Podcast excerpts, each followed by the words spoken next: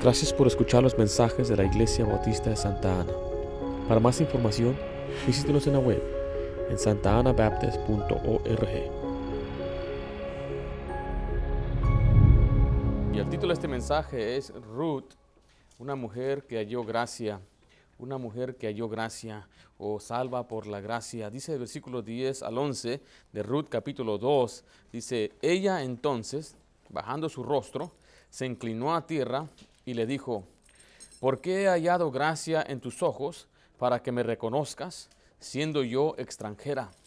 Y respondió vos, le dijo, he sabido todo lo que has hecho con tu suegra después de la muerte de tu marido, y que dejando a tu padre y a tu madre y a la tierra donde naciste, has venido a un pueblo que no conociste antes. Si usted lee lo que dice Mateo capítulo 1, podemos ver de nuevo lo que es la genealogía de Cristo, la línea que traza eh, la palabra de Dios para mostrar que Cristo es del linaje de David, no solamente de David, sino del mismo Abraham, y llegando finalmente, obviamente, hasta Adán. Dice versículo 5 ahí, Mateo 1.5, Salmón engendró de Raab a Boz, Boz engendró, ¿de quién dice ahí? De Ruth a Obed y Obed a Isaí. Le vuelvo a recordar que las genealogías en la Biblia, y es más, las genealogías en muchas de las historias solamente registran hombres de varón, nombres de varones.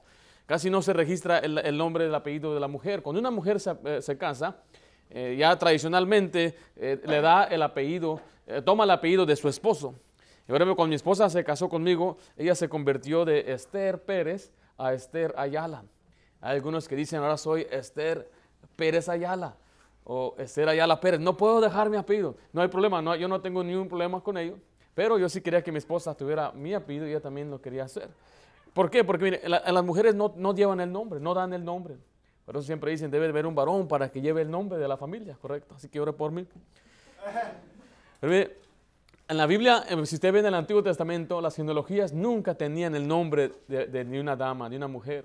Pero aquí el Señor Jesucristo, digo el Señor, Dios, registró a cuatro nombres de cuatro diferentes mujeres que son en verdad extraordinarias. Y una de ellas se llama Ruth, la que vamos a estudiar el día de hoy. Note que dice ahí que ella halló gracia delante de Dios. ¿Qué es la gracia? Escribe ahí, gracia es un favor inmerecido. Es un favor inmerecido, es una ayuda que Dios nos da, es una fuerza que el Ser Dios nos otorga o es algo que Él nos da gratuitamente. La palabra gracia y regalo vienen de la misma. Es cuando usted, alguien le da algo, ¿usted qué responde? Gracias. Cuando usted va a una tienda, le dan un servicio, usted da gracias por el servicio. Gracias. ¿Por qué? Porque le dieron un favor o le ayudaron con algo o le atendieron o le regalaron algo sin esperar nada a cambio. Y bueno, la historia de Ruth es un rastro hermoso de la redención de parte de Dios por medio de la gracia. Dios nos salva por gracia. Vamos a ver en primer lugar, número uno, la manera que Ruth fue alcanzada. La manera que Ruth fue alcanzada. ¿Cómo fue que el Señor alcanzó a Ruth? Antes que Ruth supiera algo de Dios, Dios sabía todo acerca de Ruth, tal como todos nosotros. Y antes que Ruth creyera a Dios, Dios sabía las circunstancias ah, ah, de la vida que le iban a guiar a Ruth para que ella reconociera que creyera en Él. Escribe primeramente ahí letra A, el hambre, el hambre. Esa palabra para nosotros no es la misma que la de estos tiempos. Nosotros nos levantamos con hambre, pero no es el mismo hambre que, que pasa gente que pasan tres, cuatro días sin comer. Una vez trabajábamos con niños, traíamos niños de la calle y los teníamos en la iglesia, les enseñábamos. Y, un día les quería enseñar yo a ser agradecidos, porque en nuestro país hay muchos, somos muy, a veces muy mal agradecidos. Y yo quería enseñarles, miren, qué tan, grande abundancia tenemos. ¿Quién de ustedes eh, tiene hambre? Y levantaron la mano todos. Pero dije, ¿quién de ustedes no comió esta mañana? Y pues lo mismo, pues por eso tenemos hambre. Y dije, ¿quién de ustedes no comió el día de ayer? Y todos bajaron la mano, excepto tres niños que estaban sentados en la, banca de atrás. Esos tres eran hermanitos. Me acuerdo sus nombres. Era Rachel, Joseph y Rich. Y los tres niños atrás eran de los más pobrecitos de nuestra ruta que traíamos. Usaban la misma ropa. Cada semana tenían la misma ropa. el apodo de ellos eran los vagabundos. Así le decían los otros niños de la iglesia. Olían feo. Su mamá era una drogadicta ella se prostituía. Cuando ella abría la puerta para salir a sus hijos salía un olor pero horrible. Y dije, para no avergonzarlos, porque todos volteaban ¿eh? ¿Quién? y miraron que estaban con las manos arriba. Entonces todos mantenían mirándose a los niños. Y entonces dije, ¿quién no comió desde el viernes esperando? Pues de perdida el viernes comieron. La mano mantenía hacia arriba. ¿Quién no comió el jueves y tenía las manos hacia arriba? Eh, y seguía hasta el miércoles y el martes y el lunes y, no, y no bajaban la mano. Usted y yo no sabemos qué es tener hambre. Es una tristeza, pero mire, Dios usó esta circunstancia para guiar a una familia que salga de su hogar a llegar a donde vive Ruth. Dice ahí Ruth 1.1. Aconteció en los días que gobernaban los jueces que hubo hambre en la tierra y un varón de Belén de Judá fue a morar en los campos de Moab, él y su mujer y dos, y dos hijos suyos. Note que hubo hambre. Pues cuando usted lee en la Biblia esto sucede porque hay una sequía, porque no llueve. Nosotros hoy tenemos eh, muchas eh, eh, herramientas, instrumentos y, tenemos agua potable, regaderas por donde quiera. Si no llueve, hacemos que llegue el agua. Pero en los tiempos antiguos, tiempos bíblicos, si no llovía, no había cosecha. Y si no había cosecha, no había comida. Y si no había comida, entonces había hambre. En la Biblia también encontramos que muchos tiempos de hambre, por ejemplo, en los tiempos de Abraham, Isaac y Jacob, y lo que ellos hacían, muchos de ellos, en vez de depender de Dios, por ejemplo, Abraham, él fue a Egipto. Otros hombres iban a lugares donde no debían ir. Y aquí una familia va a un lugar donde no debe ir. Letra B escribe ahí la familia. La familia, dice versículo 2. El nombre de aquel varón era Elimelech y el de su mujer Noemí. Y el nombre de sus hijos eran Malón y Kelión, efrateos de Belén, Judá. Llegaron pues a los campos de Moab y se quedaron allí. Dice el 3. Y murió Elimelech, marido de Noemí, y quedó ella con sus dos hijos, los cuales tomaron para sí mujeres moabitas el nombre de una era Orfa y el nombre de la otra Ruth, y habitaron allí unos 10 años. Entonces vemos ahí que ven, una familia, ellos en vez de confiar en el Señor, obviamente eran creyentes, pero les hacía falta confiar en Dios. Un día llegó, dice la Biblia, una familia a su pueblo. Y esos eran del pueblo de Israel. Llegaron a donde vivía Ruth. Y así fue como Ruth llegó entonces a escuchar por primera vez de Dios o de Jehová, del Dios viviente y ahí fue donde conoció a un hombre que se llamaba Malón y se casó con él. La familia le contó de Abraham, de Isaac, le contó de Jacob y José, le contó de cómo Dios los sacó de Egipto. Y pues yo imagino que ella se maravillaba a escuchar las historias del gran Dios que ellos tenían. Ruth había conocido finalmente al Dios vivo. Y bueno, vamos a ver que ella hizo un compromiso de servir a Dios. Ahora, muchas veces nosotros llegamos a conocer a Dios porque hay gente que nos guía a Él. Y qué bendición si usted llegó a Dios porque tuvo un familiar, un hermano, un primo, un vecino, alguien que le llevó al Señor. Sea agradecido con ellos. Tal vez si no fue un familiar, fue un desconocido, que un día apareció como un ángel y se desapareció y nunca más lo vio. Yo he escuchado muchas veces esas historias. Me decía uno que trabajaba en, el puerto de, de Long Beach, que llegaron unos dos muchachos vestidos con su traje y su corbata, le hablaron de Cristo, él recibió al Señor y dice, pero lo invitaron a la iglesia. Simplemente lo dejaron y él quedó con un hambre, dice, por dos años. Finalmente llegó a una iglesia bautista. Pero mire, él dice, yo gracias a Dios porque esos muchachos, sin saber ni cómo se llaman, si los veo no los voy a recordar, pero alguien me llevó el Evangelio. Alguien nos llevó el Evangelio. En mi caso, el que me compartió el Evangelio a mí fue mi papá. Y cuando llegamos al Señor Jesucristo, mis padres empezaron a evangelizar.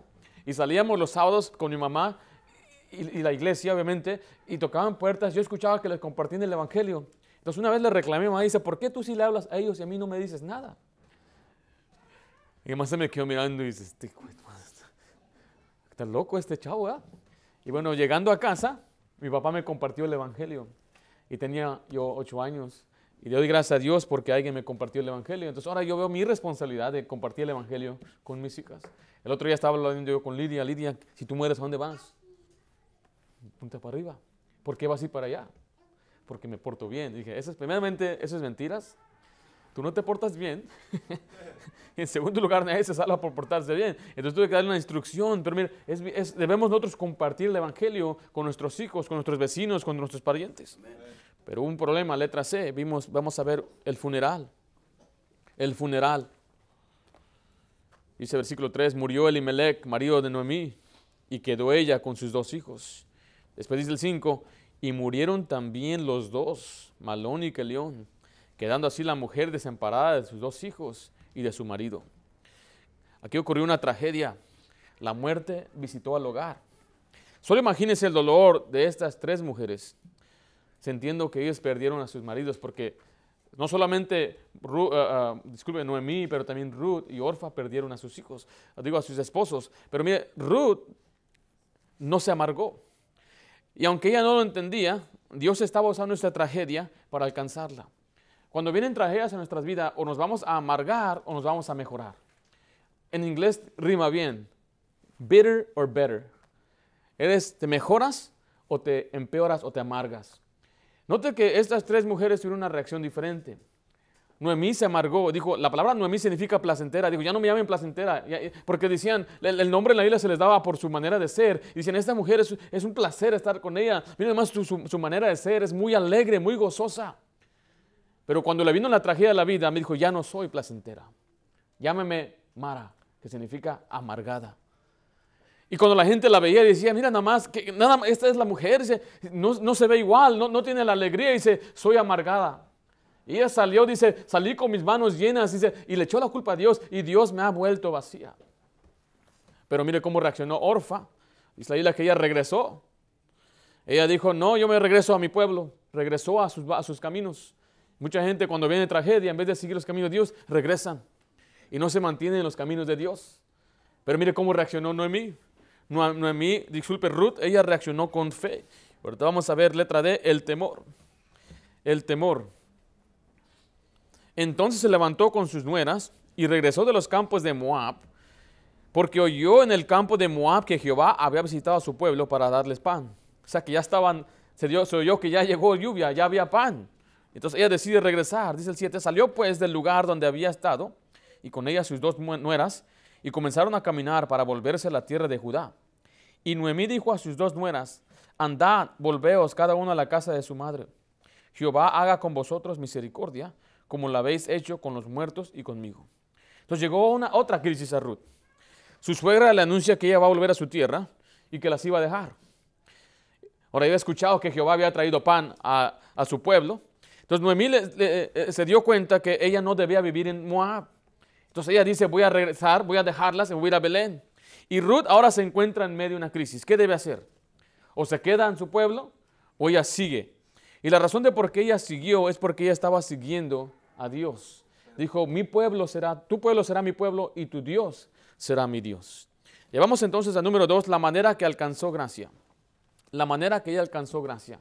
Recuerde, cuando hablamos de la gracia, es que ella recibió un, un favor inmerecido. Es una analogía de nosotros. Recibimos una salvación. Recibimos la, la salvación por gracia. Cuando hablamos de hallar gracia, vamos que la gracia se le extendió a ella. En primer lugar, letra A, la ley la condenaba. La ley la condenaba porque era moabita. El simple hecho de ser parte del pueblo de Moab la condenaba. Note lo que dice ahí en Deuteronomio 23.3.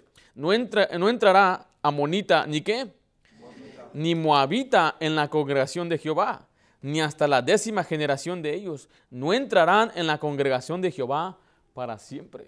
Entonces, ella no, tenía, ella no tenía permiso de entrar ni siquiera en medio de la congregación, de estar con el pueblo de Dios. ¿Por qué? Porque ella venía de un fondo perverso, idólatra. Nota lo que dice no- Números 25, del 1 al 2. Moraba Israel en Sitín y el pueblo comenzó a fornicar con las hijas de quién?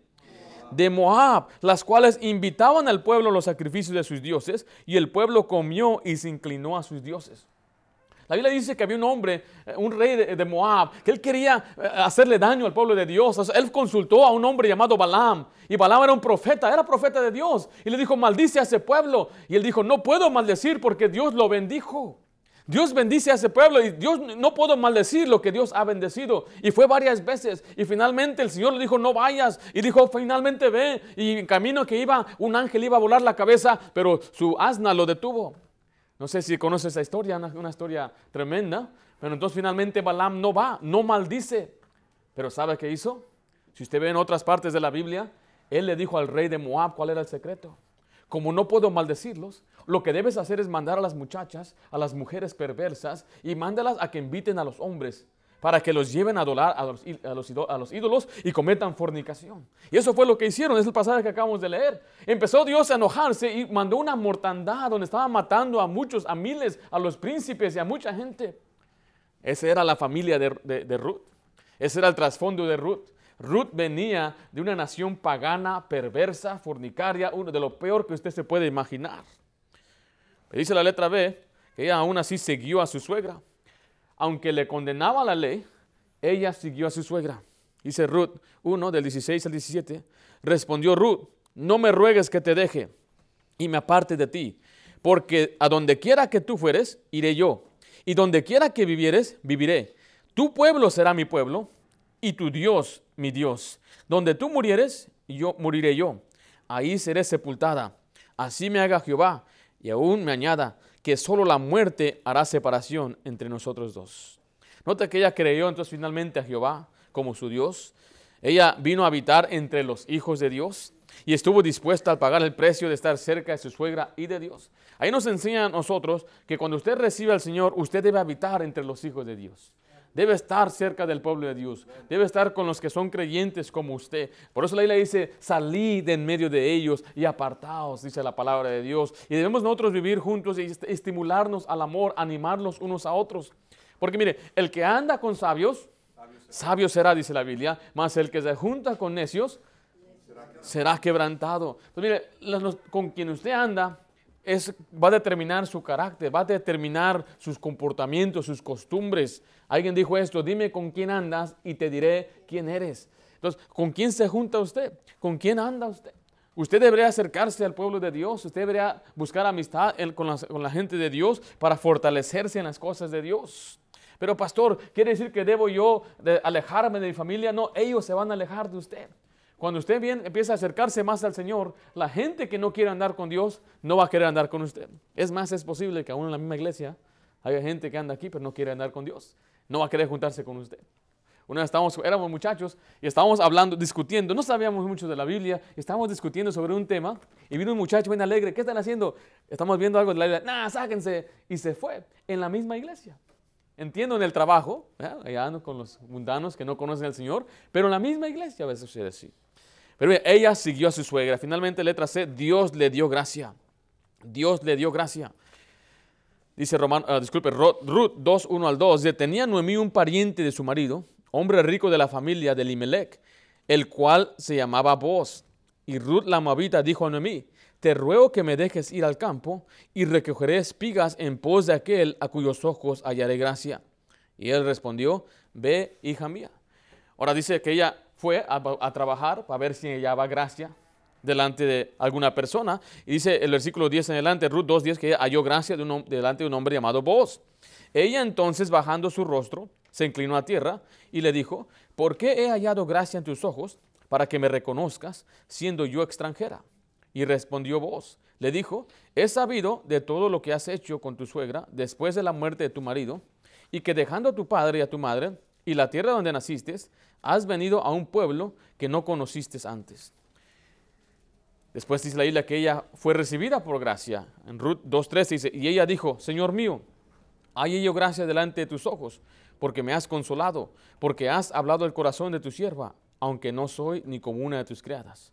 Y finalmente ella fue redimida por gracia. Dice ahí en Romanos, eh, disculpe, estoy diciendo Romanos, Ruth 3, del 1 al 4. Después le dijo a su suegra, a su suegra Noemí, hija mía, ¿No he de buscar hogar para ti para que te vaya bien? ¿No es vos nuestro pariente con cuyas criadas tú has estado? He aquí, él avienta esta noche la parva de la cebada. Te lavarás pues y te ungirás, y vistiéndote tus vestidos, irás a la era, mas no te darás a conocer al varón hasta que él haya acabado de comer y beber.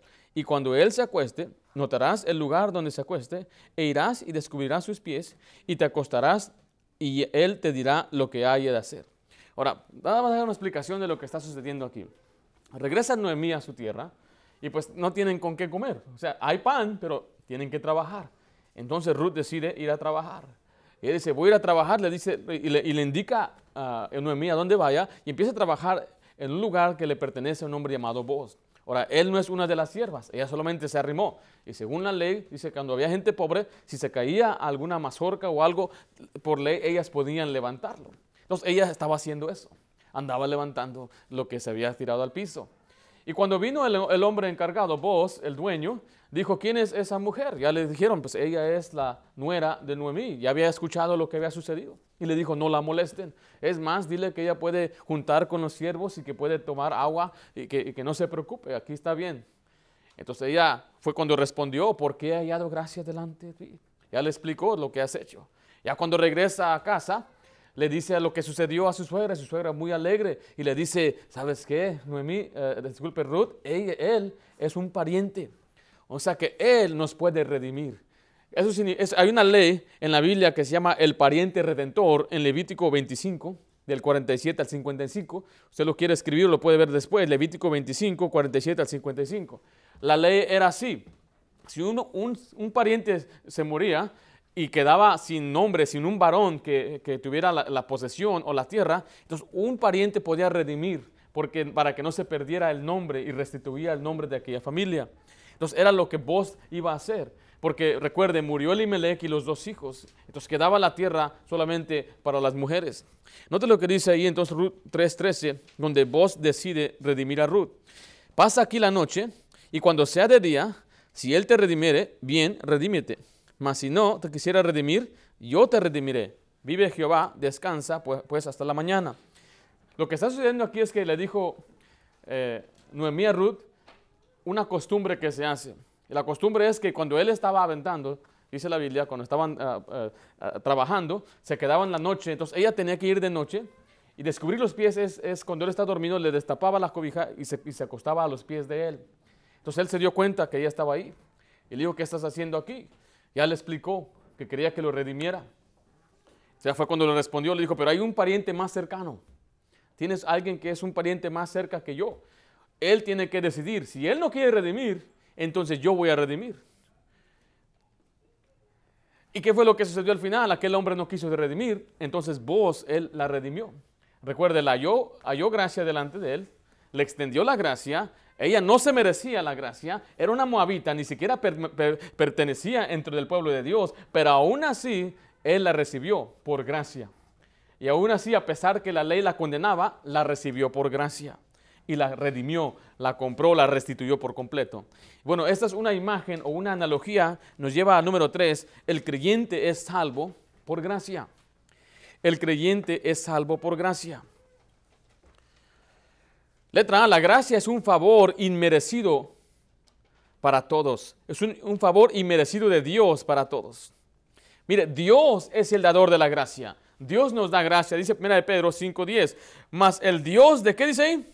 de toda gracia. Entonces, Él es el Dios de toda gracia.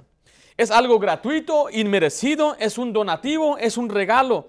Ahora, esta es causa de alegría para el que lo da y para el que lo recibe. Dice Romanos 4, 4 y 5. Pero al que obra no se le cuenta salario como gracia, sino como deuda.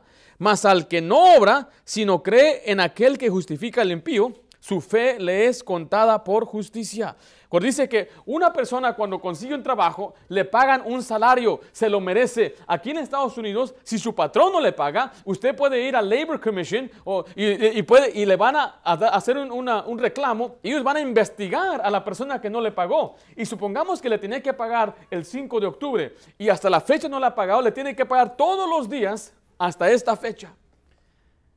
Porque es un salario que usted se merece. Ahora, la gracia o el regalo de Dios, la salvación, no es algo que usted se merece. Es algo que Dios nos da sin merecerlo. Nos lo da por la pura fe. Nos da, como dice la Biblia, por gracia.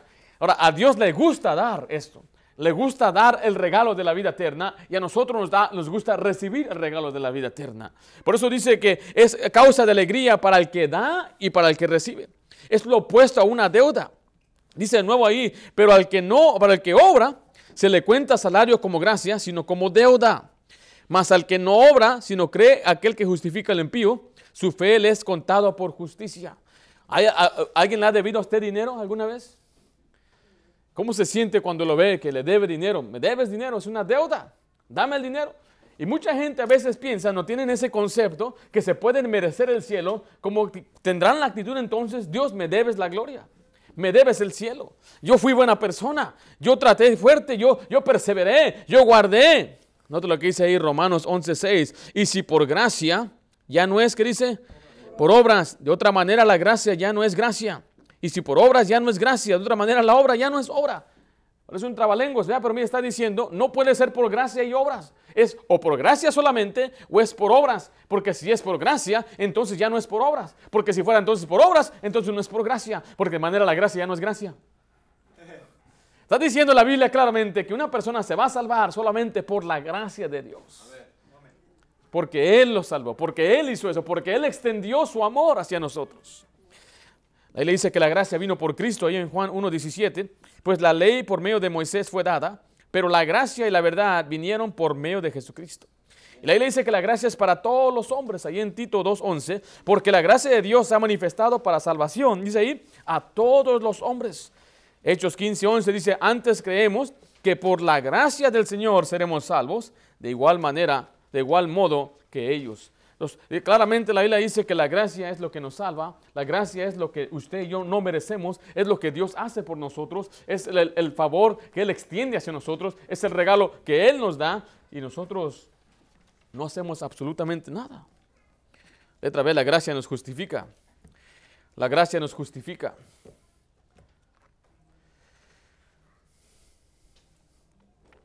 Nuestra justicia, o sea, nuestras obras, es guardar la ley, nuestro mérito, trabajar y esfuerzo, esa es nuestra justicia.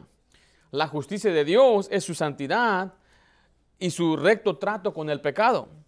Y cuando una persona es justificado, es declarado justo. Este recibió el mérito de Cristo y fue declarado inocente.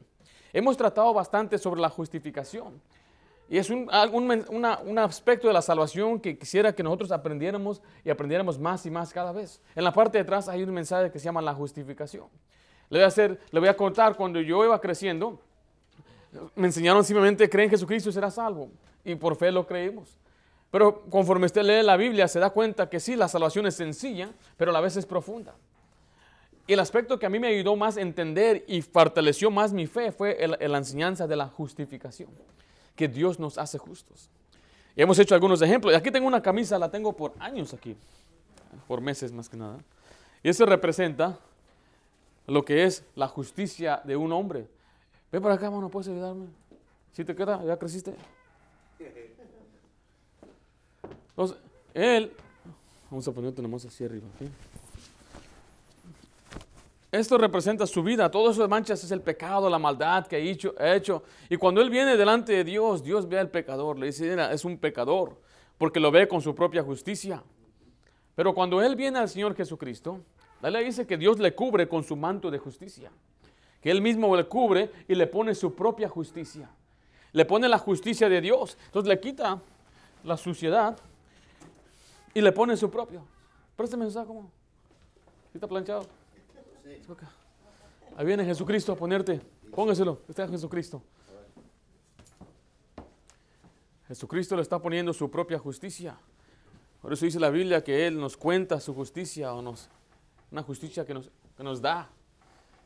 Y cuando se presenta al Señor, el Señor ve la justicia de quién? De Cristo. Ya no ve la injusticia de Carlitos. Ya no ve que Carlitos se portó mal, sino que ahora es declarado justo. Cuando dicen, mire, te presento a Carlitos, y Dios mira, este es justo, ha sido justificado, Él es limpio, Él es sin pecado. ¿Por qué? Porque Cristo mismo le dio su justicia, para eso vino Cristo a morir por nosotros. Dice ahí en Romanos, quédate aquí, en Romanos 3:24, siendo justificados, mire, gratuitamente, ¿por qué? Me encanta esa palabra gratuitamente, nos gustan las cosas gratis, me gusta ir a casco porque ahí dan cosas gratis dan samples, y, dame otro, pues, quiero comprar una caja, pero déme otro para ver si está rico otra vez. Se me olvidó cómo sabe. Dice, somos justificados gratuitamente, gratis, sin esperar nada a cambio. Dice, mediante la redención que es en Cristo Jesús. Nos vemos aquí que uno recibe la, la, justificación por gracia, es declarado justo, inocente, sin mancha, sin pecado. Dice, va, Cristo nos presenta santos delante de Dios. Aunque nosotros pecáramos, sí, porque Él nos dio su justicia. Pablo dijo, no quiero yo presentar mi propia justicia delante de Dios, sino quiero presentar mejor la justicia de Cristo. Gracias. Gálatas 2.21 dice, no desecho, ¿qué cosa? La gracia de Dios. Pues si por la ley fuese la justicia, entonces por demás murió Cristo. La palabra desechar está diciendo pasar por alto, es despreciarla. Dice, yo no la desprecio, no la desecho, porque si uno se puede salvar por la ley, entonces ¿para qué murió Jesús? Si yo podría salvarme solo, yo no necesitaría Jesús. Pero miren, no, no, nadie es perfecto, yo no soy perfecto. Pero algunos califican el pecado, este pecado es más grande que este, este, que. Vamos a suponer que hay un muchacho, ven para acá, mano, bien rapidito. Vamos a poner que su nombre es Ricky. Sí, se llama así. Él ah, nunca ha estado en vicios, nunca ha estado envuelto en pandillas, drogas, mujeres, nunca ha andado en ninguna de esas cosas. No dice malas palabras, va a la iglesia, es fiel a la iglesia, asiste a ganar almas, lee su Biblia, ora al Señor. Es un buen muchacho, ¿correcto? Y no, no, conocemos su mente, no sé, pero supongamos en esa suposición que es, mantiene una mente pura, alegre, gozoso en el Señor. Entonces él se puede salvar solo. ¿Sí? Pero él es cristiano, ¿verdad? Entonces, ¿es pecador de todos modos? ¿Eres pecador? Sí. sí. Pero todo lo que dije lo haces. Lees la Biblia, vas a la iglesia, tratas. ¿Tratas o?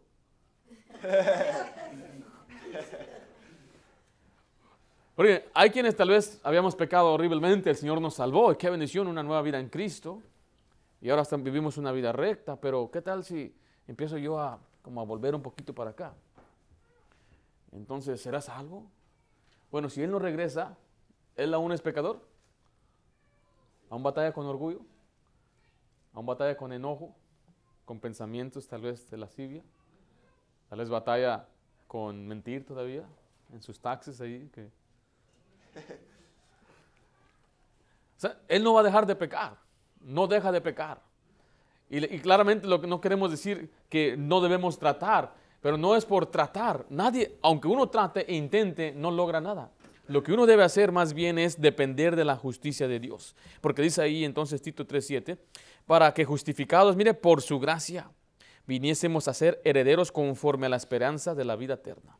Nosotros somos justificados no por las obras, no por nuestro comportamiento, no porque somos buena gente, porque vamos a la iglesia, porque leemos la Biblia y todo eso lo debemos hacer. No seamos desobedientes, pero no somos salvos por esas cosas. Somos justificados por la gracia. Letra C, la gracia es una promesa de salvación por fe solamente.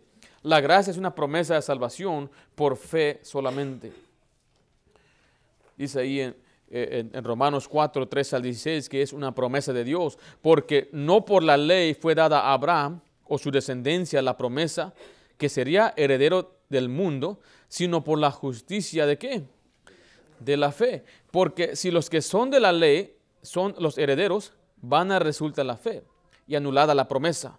Está diciendo que si una persona es, parte, es heredero o hereda la gloria por la ley, entonces anula la promesa, porque Dios dio una promesa sin la ley. Él prometió una salvación sin condiciones. No hay condición. Yo amo a mis hijas y les doy a ellas muchas cosas sin condiciones. Obviamente hay cosas que sí les doy por condición, pero ellas no las voy a destituir. Ellas se convirtieron en mis hijas cuando nacieron. La única condición para ser hijo de Dios es creer. Dice que es una promesa que Dios nos dio, aparte o sin la ley. Dice el 15, pues la ley produce ira, pero donde no hay ley tampoco hay transgresión. Por tanto, es por fe para que sea por gracia, a fin de que la promesa sea firme para toda su descendencia, no solamente para las que es de la ley, sino también para la que es de la fe de Abraham, el cual es Padre de todos nosotros. Entonces dice ahí que es por fe. Es por fe, la salvación es una promesa por medio de la gracia. La salvación también no es por obras, dice ahí Efesios 2, 8 al 9, porque por gracia sois salvos por medio de la fe. Y esto no es de vosotros, ¿qué dice ahí? pues es don de Dios, no por obras para que nadie se gloríe. Letra de la gracia es mayor que el pecado. La gracia es mayor que el pecado.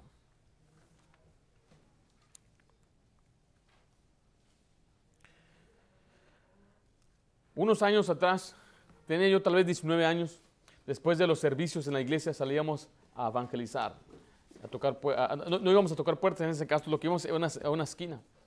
La esquina eh, si me recuerdo, era la Long Beach Boulevard y creo que era la, la, la 10. La 10 era. Y en esa esquina, la, la Pacific Highway, en esa esquina pasaba un metro y en una manzana, así nada más, si usted da menos de una milla, había como cinco barras. Y el servicio terminaba a las ocho y media, nueve de la noche. Y a esa hora íbamos. Estábamos locos, en Long Beach. ya andábamos eh, evangelizando. Y uno empezaba a predicar en voz en cuello. Empezaba nada más a declarar algunos versículos. Y nosotros empezamos a evangelizar. Y estaba una señora, la señora iba viniendo y le empecé a compartir el evangelio. Y muy receptiva, estaba escuchando. Y le dije que todos somos pecadores, lo aceptó. Hay un precio por el pecado, la condenación del infierno, lo aceptó. Tercero dije, Cristo le ama, murió por usted. Y ella me dijo, Dios no me ama. Dije, señora, Dios le ama a usted. No, mi hijo, tú no sabes. A mí, Dios no me ama. Y empezaron a llenar sus ojos de lágrimas. Y dijo, yo abandoné a mi esposo con mis cinco hijos. Me fui con otro hombre. Dios no me ama. Y empezaba a, a, a, derramar lágrimas. Dice a mis hijos, no sé cómo están, no sé en qué estado están, los dejé chiquitos, pequeños, ¿quién les atendió? Yo no sé, se abandoné a mi familia, a mí Dios no me ama. Y dije, señora, Dios le ama, pero ella no, no, no, a mí Dios no me ama. Y volteó y me dio la vuelta y siguió su camino llorando y empezaba a, a gritar a llanto fuerte. Ella estaba convencida de que Dios no la amaba, porque decía, mi pecado es tan grande. Note lo que dice ahí en Romanos 5:20 disculpe, eh, Romanos 5:20, pero la ley se introdujo para que el pecado abundase. Mas cuando el pecado abundó, dice ahí, sobreabundó qué cosa? La gracia. la gracia. El pecado es grande y la ley hizo que el pecado se mirara de manera grande. Abundó. Pero dice la Biblia que la gracia de Dios es más grande que el pecado. No hay pecado que Dios no pueda perdonar. Cualquier traición, abandono, fornicación, maldad que hemos hecho, robo, eh, malas palabras, peleas, disputas que hemos tenido. No hay pecado que Dios no perdone. La gracia de Dios es mayor que nuestro pecado. Y claramente al final queremos decirle que sí somos salvos por gracia, pero la gracia nos enseña a vivir rectamente, porque también hay un extremo que dice, pues ya soy salvo por gracia, voy a hacer lo que yo quiera, acabo ya soy salvo por gracia. Es un concepto muy equivocado. Es una persona engañada. Y hay gente que empieza a hablar de la gracia radical. Y lo que ellos hacen es que viven su vida como quieren. Eh, aún siendo creyentes, no cuidan su cuerpo, que es templo del Espíritu Santo. Dicen, pues acabo soy salvo por gracia. Y viven en, fornicación o amaciato y haciendo un montón de cosas perversas. Dicen, pues acabo soy salvo por gracia. Es un error muy feo, muy grande. Note lo que dice Tito 2.11. Porque la gracia de Dios ha manifestado para salvación a todos los hombres. Pero mire, enseñándonos que la gracia nos enseña, mire, que renunciando a la impiedad y a los deseos mundanos, vivamos en este siglo sobria, justa y piadosamente, aguardando la esperanza bienaventurada y la manifestación gloriosa de nuestro Dios y Salvador Jesucristo, quien se dio por nosotros para redimirnos de toda iniquidad, pero no al final, para purificar así un pueblo propio, celoso de qué? de buenas obras. O sea que la gracia no solamente nos salva, pero también nos enseña, nos impulsa, nos, quiere ayudar a vivir una vida piadosa, pura, eh, apartada del pecado y la maldad para que andemos en buenas obras. La gracia, em, la salvación para nosotros empieza con esa gracia de salvación. Pero después tenemos que aprender y tenemos que crecer y tenemos que cambiar y tenemos que abandonar ciertas cosas y dejar ciertas costumbres. Dice, pero pastor es difícil, por eso Dios le da gracia le da fuerza, le da ayuda. Con Dios todo se puede.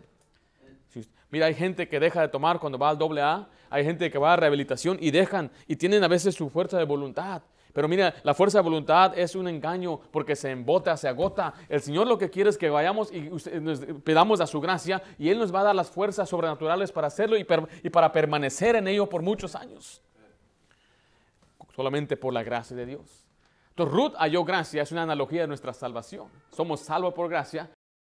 Dejar solamente allí, la gracia nos enseña a vivir una vida que le agrada a Dios. Vamos a hacer una oración en este momento.